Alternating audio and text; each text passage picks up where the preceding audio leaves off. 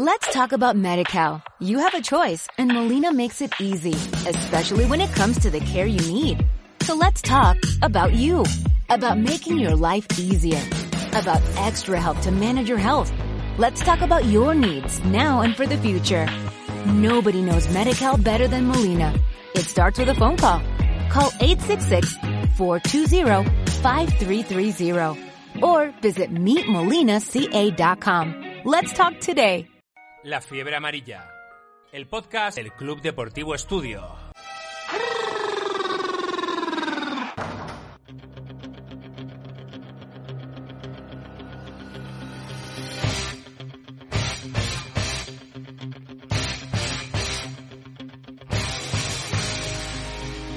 Hola a todos, bienvenidos a un nuevo programa del podcast Fiebre Amarilla. Hoy tenemos con nosotros a J. Cuspinera.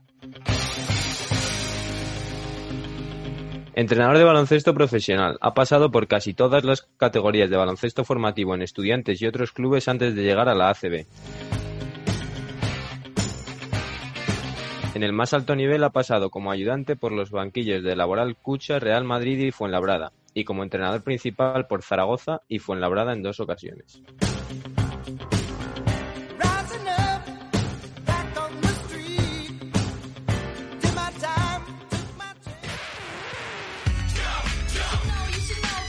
La fiebre amarilla. El podcast de tu club, el nuestro, Club Deportivo Estudio. Bueno, bienvenidos a un nuevo programa de Fiebre Amarilla, el podcast del Club Deportivo Estudio con J. Cuspinera. ¿Qué tal, J? ¿Cómo vas? Hola, muy bien. ¿Y vosotros? Bien, voy a presentar a mis compañeros. Miguel Orozco. Hola, ¿qué tal? Chema, que ahora sí que está. Hola, ¿qué tal? ¿Cómo estáis? Nacho Novo. Hola, ¿qué tal? Y el rookie Félix de Fontecha, el más joven. Hola a todos. Bueno, Jota, la primera pregunta era un poco relacionada con esta situación que estamos viviendo. ¿A qué estás dedicando tu tiempo en esta situación en la que hemos tenido que estar mucho tiempo en casa? Sé que has participado en varios clinics y demás. Bueno, cuéntanos un poco. Bueno, tengo, yo tengo mi proyecto de formación online que se llama Basketball Insights by J. Cospinera, en la que hago cursos de spacing y cosas relacionadas con la táctica. Y entonces ahora mismo tengo desarrollando dos, dos proyectos en concreto. Es el quinto curso de spacing, que estamos ahora mismo, justo en este punto, pues a un par de semanas de finalizarlo. Y empecé un curso de fondos y bandas beta, en el sentido de que es el primero que hago y además cuando hago un curso beta eh, la analogía con el software y demás es un curso que no está hecho, sino que voy haciendo con los alumnos. Y en este estamos arrancando. Llevamos tres semanas, creo, pero no hay límite de tiempo, con lo cual nos podemos extender meses. Básicamente en eso. Y luego atendiendo muchísimo eh, a gente que me pide colaborar online, pues desde charlas, debates. Eh, en concreto a clubes que me llaman para hacer esas mismas charlas y debates solo para sus clubes, con preguntas directas de sus jugadores, de sus entrenadores, de sus direcciones eh, técnicas. Y bueno, pues básicamente es lo que hago. También os digo, estoy, estoy trabajando más que cuando trabajo. Así que ocupado estoy. Aparte de eh, aprender nuevas habilidades o perfeccionar algunas que ya tenía y que me interesaba seguir aprovechando, ¿no? Temas de desarrollo de software que estoy perfeccionando mi, programa de scouting, el que utilizo yo, y eh, digamos que me he metido en cosas como desarrollo en 3D, que, bueno, me apetecía hacerlo y he pensado que este era el momento de hacerlo. Entonces, como veis, pues no paro muy, muy quieto. Qué, interesante, Jota. Eh, ¿Crees que mm, estos cambios que te han pasado a ti, ¿no? De pues, eh, empezar con cosas nuevas, ¿crees que va a cambiar mucho la sociedad después de este, este parón que hemos sufrido? Que vamos a cambiar sobre cómo, cómo afrontamos nuestro día a día, no tengo ninguna duda. Incluso cuando logramos, cuando logremos, digamos, volver un poco a la normalidad, que creo que tardaremos bastante, ¿vale? Para esa normalidad bien entendida, ¿no? Pero incluso si volviésemos a una situación, digamos, previa a lo que era el impacto de este coronavirus, creo que habrá cosas que cambiarán como van a ser nuestros hábitos de higiene, nuestros... Hablaba hoy precisamente con un, con un amigo americano que vivió varios, años aquí en España, ¿no? Y estábamos hablando, él ahora está en Israel, ¿vale? Es, es ayudante en Maccabi, eh, se llama Tim Fanning y tenía una conversación telefónica con él en la que precisamente hablábamos que este hábito que tenemos los españoles de dar dos besos cuando nos vemos, ¿no? Da igual, con cualquier amigo nos damos, pues que evidentemente en estas situaciones es una forma de, muy fácil de contagiarnos y que además creo que somos de las pocas culturas en el mundo que lo hacemos. Eh, de hecho, la americana me dice, bueno, nosotros damos un beso y solo a gente muy cercana. O sea, cuando te encuentras con tu padre o con tu madre o con un hermano, además, no, no, son culturas de ese contacto físico, ¿no? Y entonces yo estoy convencido que cuando pasemos esto, que creo que tardaremos aún un tiempo, ¿vale? Eh, hay ciertos aspectos culturales que seguro que van a cambiar. Y luego, por supuesto, el que ya no nos tomaremos a la ligera eh, cualquier amenaza de virus, como, bueno, pues como ocurría hasta ahora, ¿no? Como con otros anteriores que siempre se quedaban en otras partes del mundo, no tenían un gran impacto. Eh, a partir de ahora creo que cualquier amenaza de virus cualquier parte va a suponer una toma de medidas instantáneas, evidentemente por la experiencia que estamos teniendo ahora, y esos cambios eh, se van a perpetuar por lo menos durante, vamos, yo creo que bastante tiempo, si no para siempre, pero, pero durante bastante tiempo. En ese, en ese sentido vamos, vamos a cambiar seguro. Jota, cambiando ya la parte de formación, ¿cuáles son tus primeros recuerdos como entrenador de cantera? Bueno, mis primeros recuerdos como entrenador de cantera, yo empecé con un pre-Benjamín en estudiantes, en el Ramiro de Maeztu, con chavales de, creo que tenían 9 y 10 años, y 8 o 9, ahora no recuerdo exactamente, ¿no? Pero mis recuerdos son, así muy exactos no los tengo, porque hace ya casi 30 años o 31 años de aquello, ¿no? Pero sí tengo, tengo algunas, algunas imágenes pues de alguna barbaridad que cometía con ellos, como todo entrenador joven que empieza, ¿no? De utilizar demasiado el grito con, chavales que evidentemente no, se merecían que yo les pegara ningún grito. Y, sí me quedo que en aquel año no gané ni un solo partido, no ganamos ni un solo partido. Eh, miento, ganamos uno por incomparecencia, al contrario, por lluvia, que el árbitro nos dijo, bueno, pues eh, no había llegado al contrario, bueno, pues ya le llamarás y te pondrás de acuerdo. Le dije, no, no está aquí, firmas el acta que no han parecido y por lo menos ganamos un partido, ¿no? De esas cosas sí me acuerdo, no tengo grandes detalles de lo que es el día a día y demás porque, bueno, son ya, te, te digo, 30 o 31 años y entonces la memoria en ese sentido empieza a flaquear. Me acuerdo de generalidades como la que te he contado, ¿no? Pero cosas particulares. No, sin embargo, esta, esta situación en el partido del internado de minibásquet, eh, subiendo al Magariños para cerrar el acta, que era el único el, lugar cerrado que teníamos para poder hacerlo, esta sí que la tengo en la imagen. Esa de pidiendo al, árbitro que cerrara el acta porque no había venido el contrario, esa sí que, sí que la recuerdo más o menos con, cierto detalle. Y Jota, dentro del mundo formativo, ¿tú cuál crees que es la labor más importante que debe hacer un coordinador o un director técnico? A apoyar a sus entrenadores. Guiar y apoyar a sus entrenadores. De hecho, para mí un director técnico no deja de ser como un jugador. Perdón, como un jugador, como un entrenador. ¿Qué es lo que quiere un entrenador o qué, en mi opinión, qué es lo que debería querer eh, un entrenador o un, sí, un entrenador? Que sus jugadores mejoren. Poner las condiciones idóneas para que sus jugadores o sus jugadoras puedan mejorar y crecer.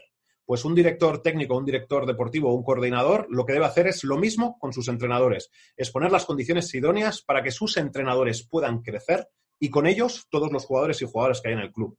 Evidentemente, eh, y lo mismo que un entrenador marca las pautas eh, de entrenamiento y técnico-tácticas del equipo, el director deportivo puede marcar las técnicas, o sea, las pautas técnico-tácticas de lo que van a ser las generalidades del club, ¿no? Y entra dentro de lo que pueden ser sus funciones. Pero para mí es eso, es poner las circunstancias, echar una mano a los entrenadores para ayudarles a crecer y si ellos crecen, van a ayudar a crecer a sus jugadores. Para mí es lo fundamental en un coordinador o un técnico. Jota, como sabes, nosotros en el Club Deportivo Estudio somos un club de cole, un club de formación y contamos con muchos entrenadores jóvenes. A este tipo de entrenadores, ¿cómo se les puede convencer para dejar de lado el cortoplacismo? Uh, es, muy complicado. Es, el problema es, eh, es el mismo, fíjate, es, el mismo problema que tienes con los jugadores o jugadoras, ¿no? Que todo lo queremos para, para ayer. Entonces, eh, luchar contra eso no es fácil, lo cual no quiere decir que desistamos en, ello, ¿no? Yo creo que una de las cosas que tenemos que entender eh, desde, desde aquellos puestos en los que intentamos ayudar a otros entrenadores a crecer es precisamente que van a cometer errores. Y, nosotros somos los primeros que tenemos que tener paciencia con ellos, ¿vale? Eh, porque sería, sería ilógico que nosotros les pidiésemos a ellos paciencia pero que nosotros no tuviésemos paciencia con ellos, ¿no? Entonces, en ese sentido, ser condescendientes dentro de la lucha diaria de hablarles precisamente de, lo importante que es trabajar a largo plazo, ¿no? Yo en esto suelo contar anécdotas, ¿no? Entonces, eh, bueno, el tema del cortoplacismo, yo no sé si porque estoy condicionado, ¿vale? lo enlazo mucho con la famosa pregunta esta de competir o formar, ¿no? Y entonces eh, yo lo que suelo decir es que no hay mejor forma de enseñar a competir que formando.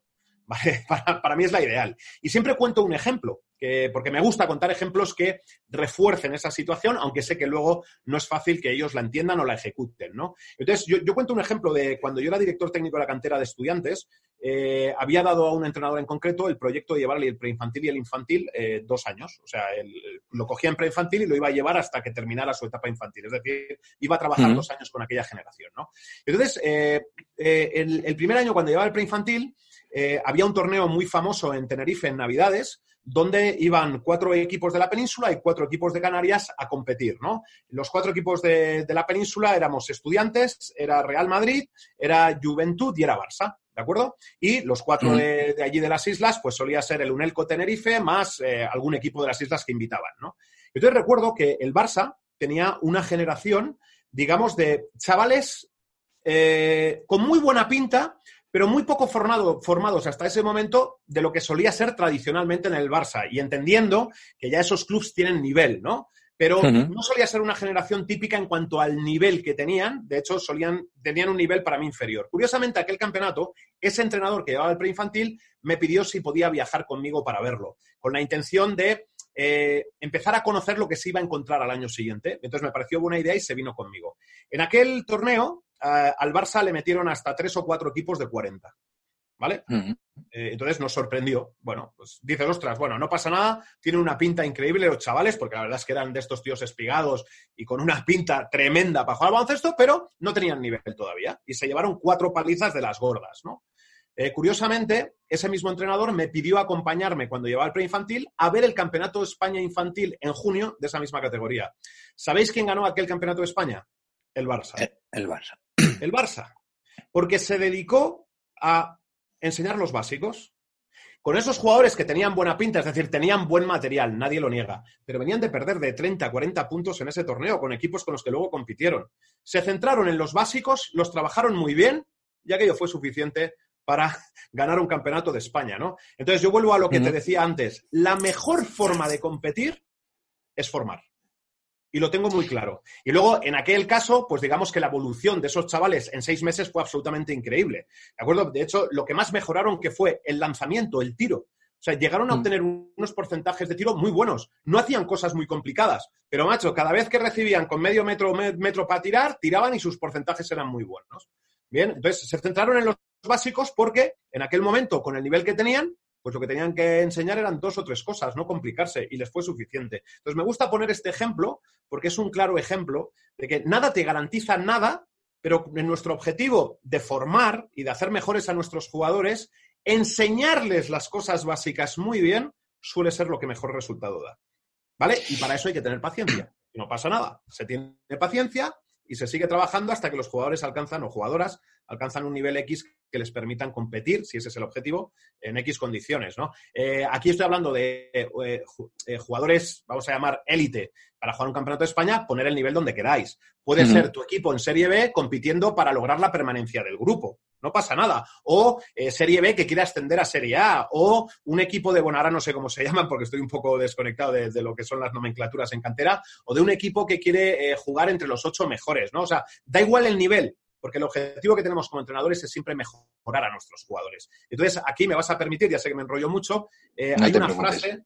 Hay una frase que me parece bestial de la película. Bueno, la película Campeones me parece un peliculón que creo que, bueno, la hemos visto la gran mayoría de los entrenadores de baloncesto, los jugadores, pero yo creo que los que no la hayan visto es de obligado visionado. Porque hay enseñanzas no solo de lo que es la propia película, en lo que es la visibilidad de esas, de esas personas, de acuerdo con, discapacidades eh, intelectuales, sino eh, que, creo que es una lección bestial para los entrenadores. Y hay una frase, una frase que para mí vale el precio de toda la película, que es cuando el entrenador llega por primera vez a entrenar a esos, a esos chicos y chicas, ¿de acuerdo? Cuando termina, se va a ver al, al anciano y le dice, le dice algo así como, si no saben ni correr, ¿cómo les voy a enseñar a jugar al baloncesto? ¿Y qué le dice el anciano? Le dice, pues empieza por ahí, enséñales a correr.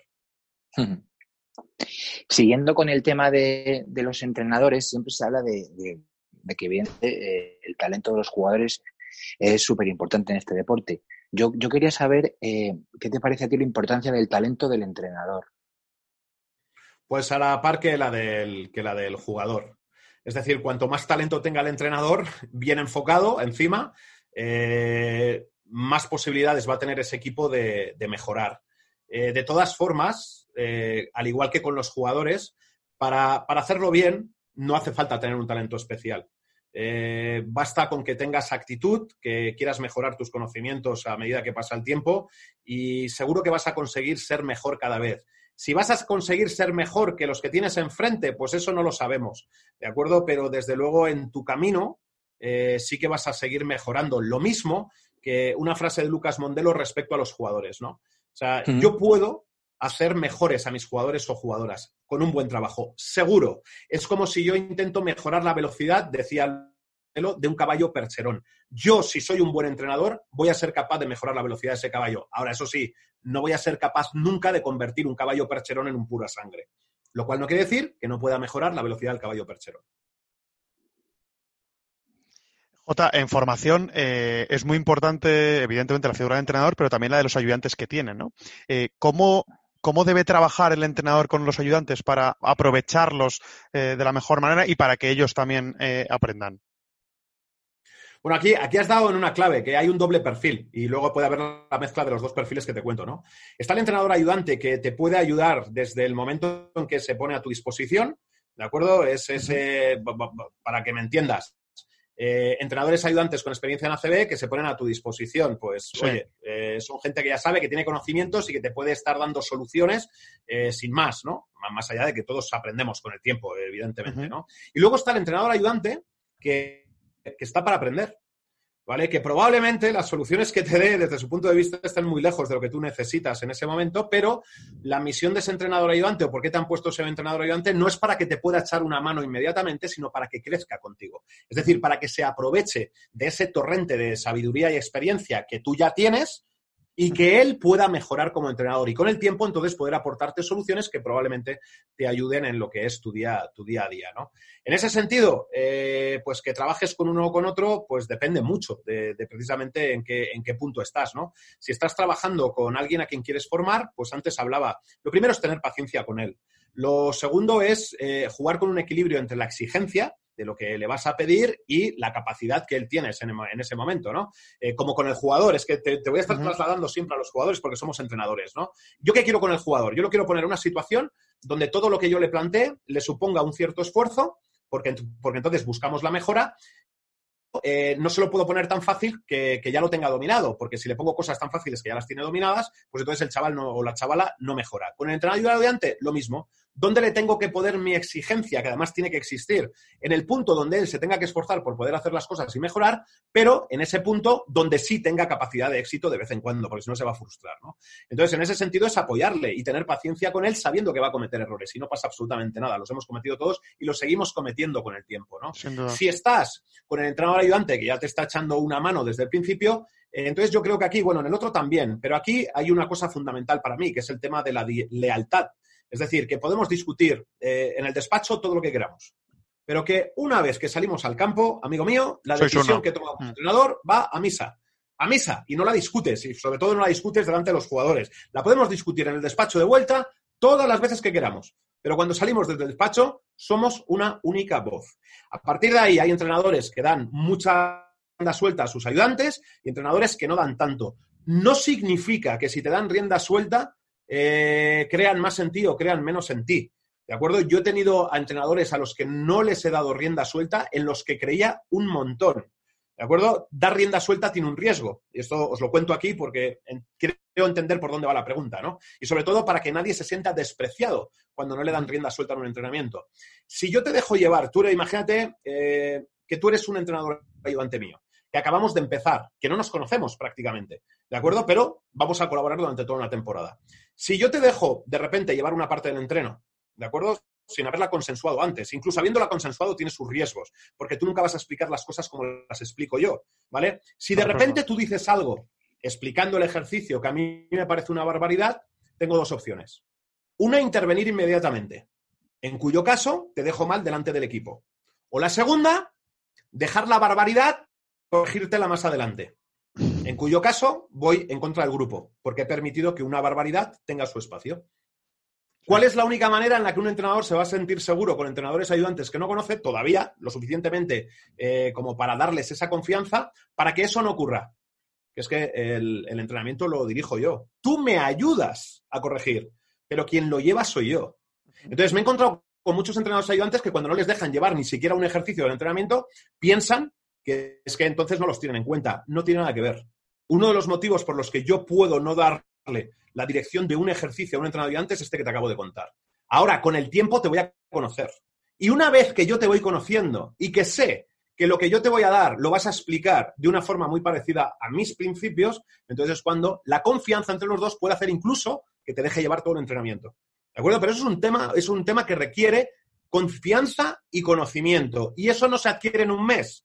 Es como los jugadores. Cuando tú coges un equipo nuevo, la confianza y el entendimiento dentro de la cancha no lo consigues en un mes. lo consigues con mucho tiempo. ¿Vale? Pues con tu entrenador ayudante ocurre exactamente lo mismo. ¿Vale? Entonces, mensaje para aquellos que se sienten muchas veces defraudados porque es que no me dejan llevar ni el ejercicio de tal. No, corrige, deja que tu entrenador explique y con las explicaciones que haga tu entrenador, haz correcciones acordes a esa explicación y siéntete todo lo partícipe que quieras en correcciones que hagas a los jugadores mientras él dirige el entreno. J, yo quería pasar un poco al tema. Bueno, tú estuviste entrenando en estudiantes muchos años en, en las categorías inferiores, ¿no? Eh, entonces, yo eh, relacionándolo un poco con la situación actual de los jugadores españoles en la CB, quería preguntarte qué opinión te merece pues que las canteras de los equipos importantes, bueno, de los equipos de primer nivel, cada vez fichen más jugadores extranjeros eh, y, dejen de apostar por el, por el talento de aquí de España. No, no he sido nunca nacionalista, ni en un sentido ni en otro. A mí no me afecta. Es decir, eh, si alguien decide traer a gente de fuera, a mí me parece perfecto. No tengo problema, porque eh, yo en esto de los nacionalismos, eh, ¿qué es lo que ocurre? Que ¿dónde pongo el límite? Es decir, venga, apostamos por el jugador nacional. Bueno, si apostamos por el jugador nacional, puedo decidir que entonces solo apuesto por el jugador de Madrid. Si apuesto por el jugador de Madrid, puedo decidir que solo apuesto por el jugador del barrio de Chamberí. Si decido que solo apuesto por el jugador del barrio de Chamberí, puedo decidir que solo lo hago de, de la calle X del bloque tal. Es decir, ¿dónde pones el límite? A mí personalmente, o sea, si la gente tiene nivel o tiene unas características que se adecúan a la filosofía de un club y quieren irse a China a buscarlo, que vayan a China. Y si mm. lo que si alguien quiere ser fichado en ese club, eh, que tenga nivel. Es decir, yo, creo en la, yo creo en la competencia pura y dura, en, lo que es el. Oye, para mí la liga ideal es la NBA, no, no en cuanto al tema táctico, que no me gusta, pero la liga ideal es la NBA. No, no hay ni una sola limitación de nacionalidades. No, no, te dicen, no, es que tiene que haber cuatro jugadores ganos. No. Ahí van los mejores. Van los mejores. Sí, ese es mi ideal. Que eh, puedan ir, oye, si es la mejor liga del mundo, que puedan ir los mejores. Si Estudiantes, Real Madrid, Barça, Estudio decide abrir sus fronteras, pues perfecto. Como si decide no hacerlo. Es decir, a mí lo que, a mí lo que me preocupa son las imposiciones. Si, lo hace, si alguien lo hace por puro convencimiento, ole por él. Mm. Yo no tengo nada que decir. Es decir, si Estudio decide solo tener a chavales del colegio, porque es su filosofía, a mí me parece perfecto. Yo no, lo que no voy a hacer es, por defender que otros puedan fichar lo que quieran, decirle a, otros que no puedan hacer lo que ellos crean que deben hacer en, cuanto a material humano, ¿no? Eh, creo que cada uno es libre de, poder hacerlo. Entonces, a mí no me preocupa el, hecho de, de, que estos equipos se vayan fuera a buscar jugadores. Porque además creo que el nivel del baloncesto nacional, a pesar de que siempre todo es mejorable y que nos gusta hablar mucho, es muy bueno. Lo creo firmemente. Entonces sé que hay muchos chavales de, carácter nacional, nacidos en España, ¿de acuerdo? Que van a poder competir con cualquiera de los que vienen de fuera. Entonces no me preocupa mucho. Jota, vamos a hablar un poco ahora de baloncesto profesional y la, primera cuestión es un poco saber eh, en tu mm, en tu paso por como has estado siendo ayudante en equipos profesionales durante varios años, ¿cuándo sientes que estabas preparado para ser entrenador jefe? ¿Hay en un momento determinado o es un proceso? Es un proceso. Mm. Es un proceso. Eh, no te sabría decir cuándo. A nivel profesional, eh, yo quería dar el salto de entrenador ayudante a entrenador mucho antes de lo que se produjo. De hecho, cuando se produjo la situación del salto profesional, que es con la salida de Santabac hacia Maccabi, que por cierto hizo quiso que me fuera con él y le dije que no, porque ya, ya le costó convencerme para que fuera a Fuenlabrada. Y luego, si queréis, os cuento cómo me convenció de, ir, ¿no? Pero eh, yo llevaba años queriendo ser entrenador. Probablemente no intenté dar el salto antes, que no sé si se hubiese producido o no, porque vivíamos en una crisis económica brutal, la del 2008. Si os acordáis, pues bueno, eh, fue, fue un palo gordo, especialmente para el deporte, porque la economía del mundo se caía y de dónde cortó todo el mundo, pues primero de todo lo que eran patrocinios, con lo cual el, deporte, eh, digamos que sufrió tanto como el resto del tejido empresarial del, país, pues sufrió un parapalo duro, ¿no? Entonces, eh, yo recuerdo que hubo un año donde yo ya quería, digamos, emprender la carrera de entrenador el Madrid me ofreció renovar como entrenador ayudante y pese a que yo no quería seguir siendo entrenador ayudante, lo acepté porque dije, ¿a dónde voy ahora? En el sentido de voy a ir a un sitio donde a lo mejor ni me pagan. Y encima fuera de mi casa. Y entonces yo soy de los que si a mí no me pagan dos meses seguidos, pues si estoy fuera de casa, pues lo normal es que me vuelva porque tengo esa fea costumbre de cobrar por lo que trabajo, ¿no? Y en aquella, en aquella situación económica había muchos sitios que no pagaban. Y entonces, pues dije, va, pues mira, en el Madrid se ve muy bien y alargué mi carrera de entrenador ayudante. Luego, cuando, cuando llegó la opción eh, en Fuenlabrada, pues bueno, yo consideraba que ya llevaba tiempo preparado, creía que esa oportunidad no se iba a dar y simplemente apareció. Y bueno, creo que la aproveché, ¿vale? Porque también es importante que cuando llega la, la aproveches, ¿no? Más allá de que luego pues he tenido mejores y peores experiencias, pero aquel año desde luego fue muy bueno y lo recuerdo con, un gran cariño. Por cierto, respecto a la pregunta de antes, y me, y me perdonáis que vuelva, eh, con el tema de los extranjeros o los nacionales y demás, lo que sí que tengo claro es que eh, tenemos que ser capaces de dar baloncesto a todo aquel que se quiera apuntar. Da igual cuál sea su edad y da igual cuál sea su nivel. Es decir, sí que estaría en contra de una política donde por traer gente de fuera hubiese gente de aquí que no pudiera ser baloncesto. Entonces sí que a lo mejor tomaría medidas, ¿no? Pero si todo el que se apunta puede jugar en su nivel o en su edad, eh, entonces no, tengo problema. ¿Cómo te convenció Tabac, ya que nos has contado? Pues mira, eh, en, esto, en, esta, en esta situación que te digo, que yo llevaba tiempo pensando que había llegado el momento de dejar de ser ayudante para entrenar, porque yo me planteé el ser ayudante en élite como, digamos, una formación previa para estar preparado para poder ser primer entrenador. No necesariamente tiene que ser así, pero ese es el camino que yo elegí y además tuve la suerte de que alguien me dio la oportunidad, o varios, de, ser entrenador ayudante en ACB, ¿no? Era continuar mi formación. Si estaba viviendo un equipo desde dentro, pues ¿qué estoy haciendo? Me estoy formando para en un momento dado poder dirigir uno de esos, de esos equipos. Entonces, eh, bueno, pues llegó un momento, con esto que te he contado del Real Madrid, yo había estado además en estudiantes eh, de entrenador ayudante dos años en una primera etapa, luego estuve unos meses en una segunda etapa, aunque bueno, esa no la, no la quiero recordar porque había temas, digamos, motivos que nos afectaron a todos, especialmente a mí. ¿Vale? Eh, y eh, había estado después, en el Madrid como ayudante y me había ido a Basconia un año, ¿vale? Ya en Basconia, digamos que ya la decisión...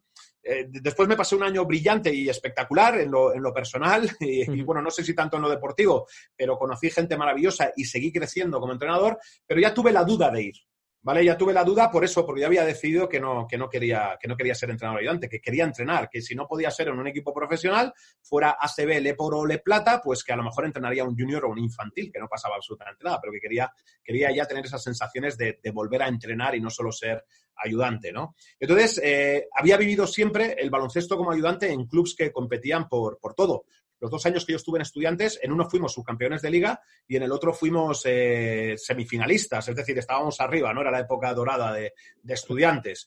Eh, con el Madrid, pues, ¿qué te voy a contar? Aunque cuando yo salí todavía ganaron mucho, bueno, siguen ganando cosas a, día de hoy, ¿no? Vasconia, que aunque no ganamos nada, es un equipo que siempre está arriba. ¿De acuerdo? Estaban viviendo pues una pequeña crisis con un inicio malo de temporada, pero bueno, digamos que estás en un equipo que además competía en Euroliga y demás, ¿no? Entonces, Santa Bac me llamó y me dijo, bueno, te voy a, voy a entrenar a Fuenlabrada y me gustaría que vinieses de ayudante. Entonces yo le conté esta historia, que yo no quería ser ayudante más, que lo que quería era entrenar. Entonces a las dos semanas de aquella primera llamada me volvió a llamar. Y me dice, Jota, que si te lo has pensado. Y le digo, pues yo no tenía nada que pensar, te dije que no quería ser ayudante, ¿no? Y me dijo, bueno, yo te vuelvo a llamar porque a mí me apetece que te vengas conmigo, ¿no? Entonces le expliqué esta historia. Le expliqué, le expliqué esto. Me dice, vale, muy bien, me parece bien, lo entiendo. Y entonces eh, esperó al día que todos los banquillos ACB, Le Poro y Le Plata se cerraron, es decir, ya tenían un inquilino, y me volvió a llamar. Y me dijo, J, eh, todos los banquillos eh, ACB, Le Poro, Le Plata están ocupados. ¿Qué, va- qué vas a hacer? Yo le dije, pues lo que te dije, junior, un cadete o algo, eh, buscaré un sitio donde pueda, donde pueda entrenar. Y entonces él me hizo una reflexión. Y entonces él me dijo, eh, mira, Jota, dice, cuando estás en un equipo grande, eh, puede ser que echen al primer entrenador o no lo renueven y que apuesten por ti, ¿vale? Como le ha ocurrido a Joan Plaza, que pasa de ser entrenador ayudante de Bosa Malkovic a ser primer entrenador del Real Madrid, como le ha ocurrido a otros entrenadores, pues que estando en un sitio te dan la oportunidad de entrenar por primera vez, ser primer entrenador en un equipo grande. Pero me dijo, ni un solo equipo grande te va a dar la oportunidad, siendo novato, es decir, sin tener experiencia como entrenador ACB, para entrenar su primer equipo si no estás dentro. Y ahora estás fuera. Ya no estás en el Madrid, ya no estás en Basconia, con lo cual un Madrid y un Basconia jamás te van a dar la oportunidad de estar si no estás dentro, que esa es otra opción, ¿no? Pero yo había decidido salir, por esto que os estoy contando. Y entonces me dijo, ¿quién, si te la dan, quién te va a acabar dando una oportunidad de entrenar al CB? Un club pequeño. Y me dijo, y tú no conoces cómo funciona un club pequeño. Siempre has estado en clubes grandes. Entonces me dijo, vente conmigo, conoce cómo funciona un club pequeño y después de un primer año, tú decides si quieres seguir siendo ayudante de un equipo pequeño o no. Y eso fue lo que me convenció. Porque dije, es verdad, yo nunca he conocido un club pequeño, un club de los que lucha por no descender o que lucha por objetivos más humildes. No sé cómo funciona. Yo estaba en clubes que tenían todos los recursos del mundo, o bueno, o muchos recursos, ¿no? Sí. Para poder trabajar. Y entonces me convenció. Entonces, ¿qué es lo que ocurre? Que cuando le llegó la oferta de Maccabi, cuando me dice, oye, me gustaría que te vinieses conmigo a Maccabi, porque la verdad es que conectamos muy bien los dos, ¿vale? En, en esos tres meses que estuvimos juntos, pues yo le dije, Zan, es que eh, yo vine aquí para conocer un club pequeño y tú ahora quieres que me vaya contigo a vivir Ah. el Maccabi, que es el Real Madrid de Israel. Dice, Claro. y yo le he dicho que esa etapa la tengo, la tengo cerrada. Y entonces le dije que no me iba. Y bueno, pues él decidió al final, porque creo que era una muy buena oferta, acabar aceptando la oferta de Maccabi. Yo me quedé en Fuenlabrada y el club decidió apostar por mí para, para hacerme cargo del primer equipo. Así Sí, sí. que esa es la, esa es la historia. Interesante, sí, sí.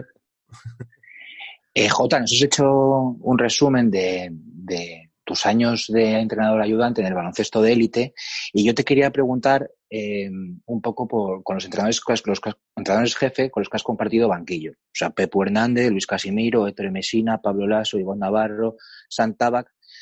¿Qué destacarías y con qué te quedas de cada uno de ellos? Eh, quedándome con una cosa, porque todos son brillantes en muchas, ¿de acuerdo? Que te voy a contar un poquillo con lo que yo creo que es lo que, en lo que son especialmente brillantes. Y que no se tome nunca como que es que lo demás no lo dominan, porque si no lo dominasen no estarían ahí arriba, ¿no? ¿Vale? Con Pepo Hernández es el cómo maneja el grupo. Es con el primero con el que empecé, empecé a darme cuenta de la importancia que tenía, más allá de tus eh, conocimientos técnico-tácticos, que cuando estás ahí arriba son muchos, ¿vale? La importancia que tenía el cómo dirigir al grupo, el cómo manejar al grupo, el cómo comunicarte con el grupo, el cómo acercarte al grupo.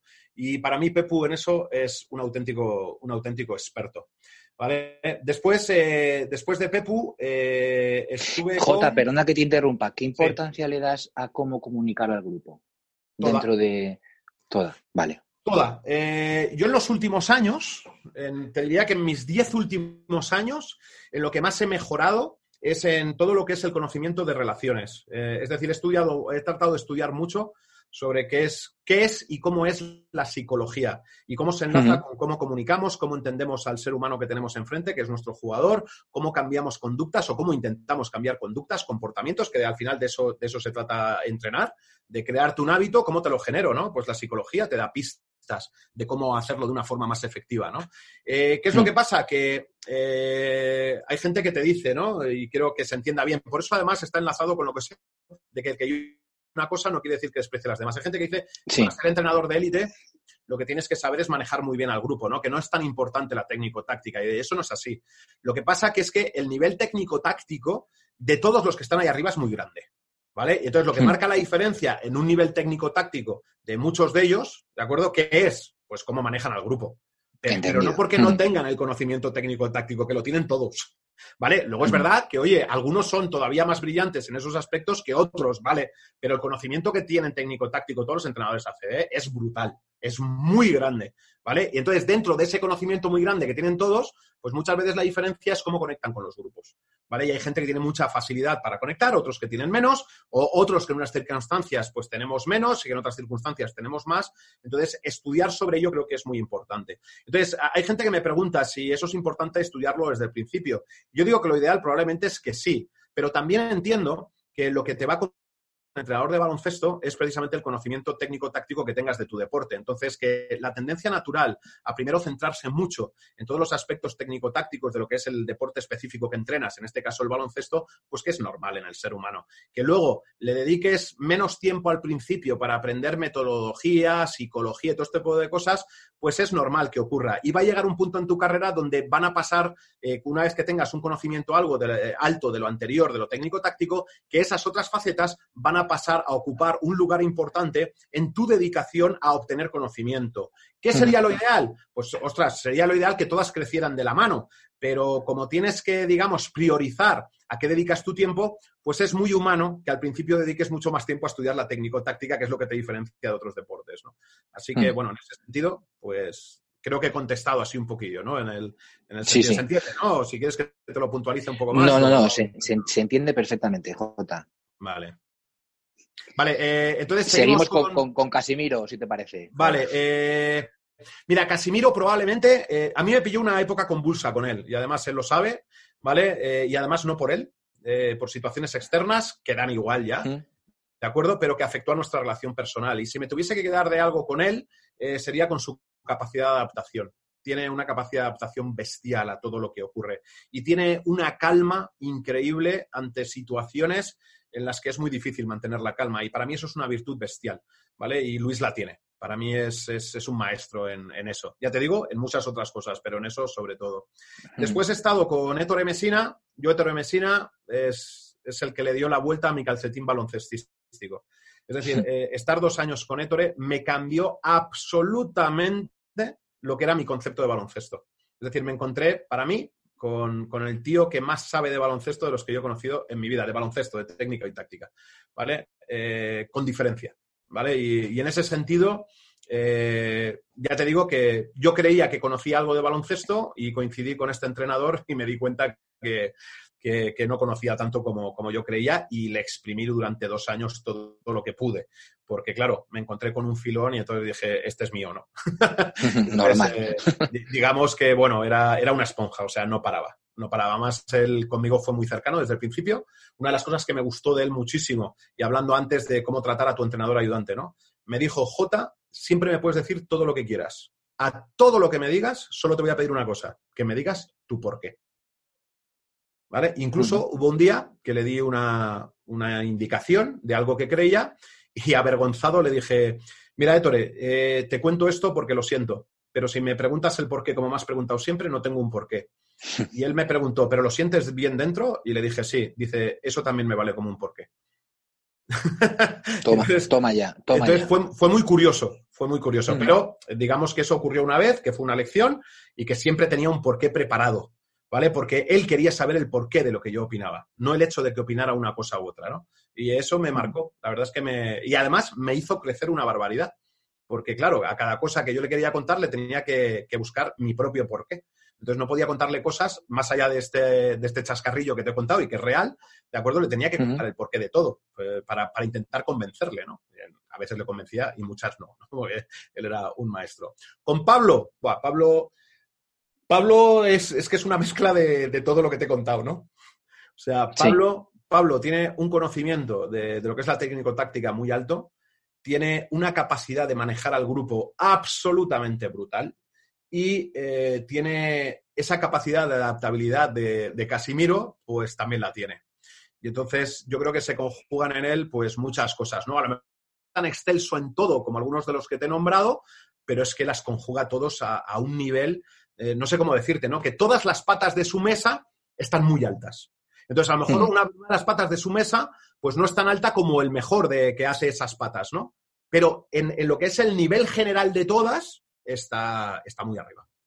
Está muy arriba. Entonces, esa capacidad de exigir al grupo al tiempo que les convence y les trata con cariño y les da determinadas cosas que, en otras situaciones podían parecer que no. Su paciencia y su capacidad de adaptación a los malos momentos. Por cierto, Pablo es un optimista por naturaleza, que es una de las cosas que me impactan de él. A lo mejor por eso tiene mucho éxito, ¿no? O sea, él siempre saca el lado positivo de cualquier situación negativa es un optimista y encima es un tío extrovertido. Yo siempre he contado de, Pablo, que es de los tíos que en eso es muy distinto a mí, ¿no?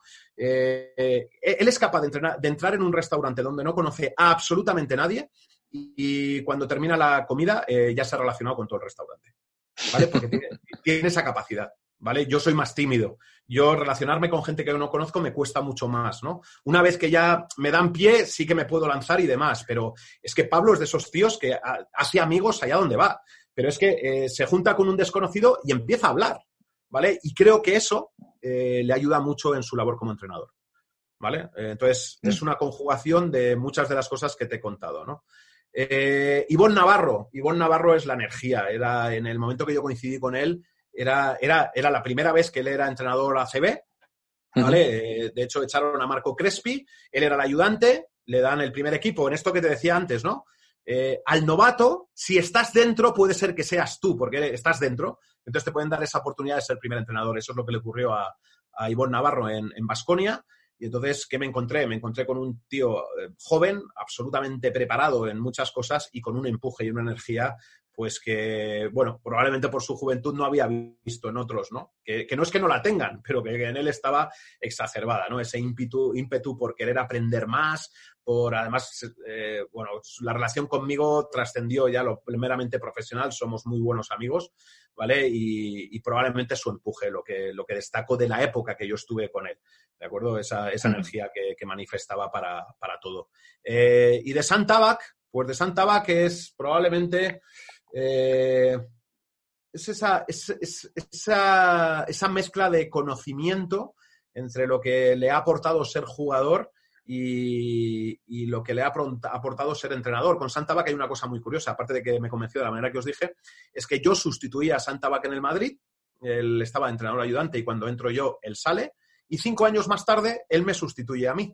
Es decir, cuando yo salgo del Madrid, él vuelve a entrar como entrenador ayudante en el, en el Madrid, ¿no? Entraron Chus Mateo y él, entonces, bueno, no sé si es por mí, pero vamos, que coincide que yo cuando entro él sale y cuando él vuelve a entrar yo salgo, ¿no? Entonces, bueno, es curioso, ¿no? Entonces, con él, con él me he empapado de sus experiencias desde el punto de vista de jugador, mezclado con entrenador y sus aprendizajes con entrenadores de, nivel top también, ¿vale? Y, de lo que más me sorprende de él es su capacidad que ha tenido ahora en los, en los últimos años de adaptación a lo que es sus pensamientos originales con lo que cree que le va a dar resultado, ¿no? Eh, eso me, llama la atención de, San. Y hay una cosa que no tiene que ver con, cómo es alguien, pero que me impacta mucho, es el tema de, con ese bozarrón, o sea, es un tío 212 con un bozarrón espectacular de, vamos, hmm. eh, parece que te está echando una bronca cada vez que habla, eh, es lo buen tío que es.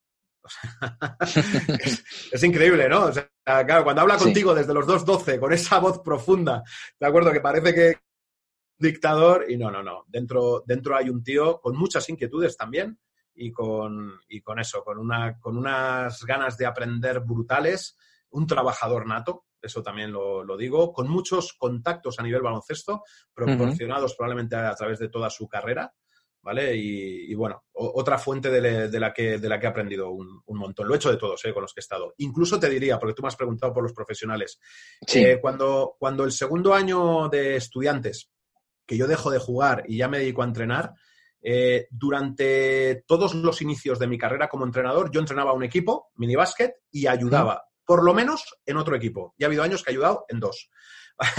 Entonces, para mí ha sido clave el poder estar al lado de gente que sabía más que yo siempre.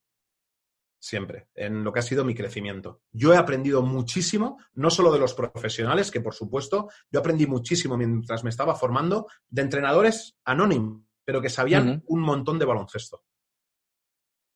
Para finalizar, Jota, ¿qué consejo le darías a un joven entrenador de formación? A un joven entrenador de formación lo que le diría es que todo lo que haga, lo haga lo mejor que sabe, con el conocimiento actual que tenga y le añado desde la bondad, entendido por la bondad, poniendo a sus jugadores en el centro del foco. Si es capaz de hacer eso, ya lo está haciendo bien. Sabiendo que a medida que vaya creciendo, mirará para atrás y cosas de las que hacía le parecerán una aberración. No pasa nada. No hay que ser perfecto para empezar. Nadie, ni lo somos, ni muchísimo menos lo éramos cuando empezábamos. Entonces es eso, es el concepto de hazlo lo mejor que sabes con el conocimiento actual que tienes. Y siempre poniendo a tu equipo, a tus jugadores y a tus jugadoras en el centro del foco de todo lo que hazlo por y para ellos. Bueno, Jota, creo que es un cierre inmejorable para esta charla con la familia del Club Deportivo Estudio. Creo que ha sido muy útil para nuestros entrenadores, jóvenes y no tan jóvenes. Queríamos agradecerte tu tiempo, desearte salud, que en estos momentos es importante también. Y, y nada más, que cuídate y nos vemos en otro momento. Gracias. Pues muchísimas gracias. Ha sido un auténtico placer. Desearos lo mismo a vosotros. Mucha salud para vosotros y los vuestros. ¿De acuerdo? Y que ojalá esto dure lo menos posible y podamos volver a disfrutar todos de nuestra gran pasión, que es este, este juego que nos enamora, que es el baloncesto. Efectivamente. Muchas gracias, Jota. Hasta otra. Un abrazo. Hasta luego.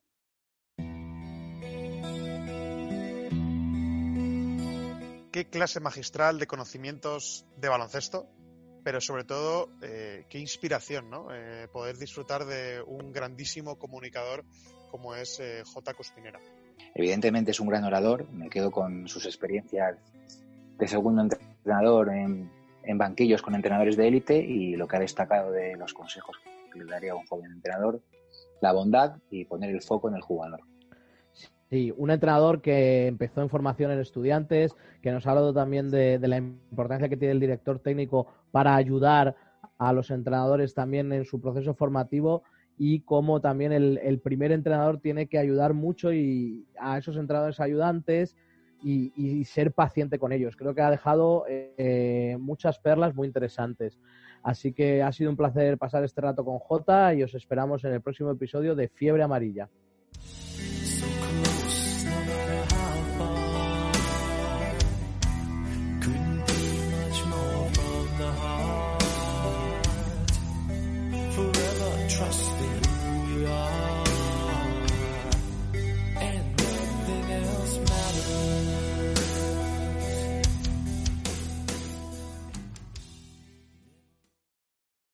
Let's talk about MediCal. You have a choice and Molina makes it easy, especially when it comes to the care you need. So let's talk about you, about making your life easier, about extra help to manage your health. Let's talk about your needs now and for the future. Nobody knows MediCal better than Molina. It starts with a phone call. Call 866-420-5330 or visit meetmolinaca.com. Let's talk today.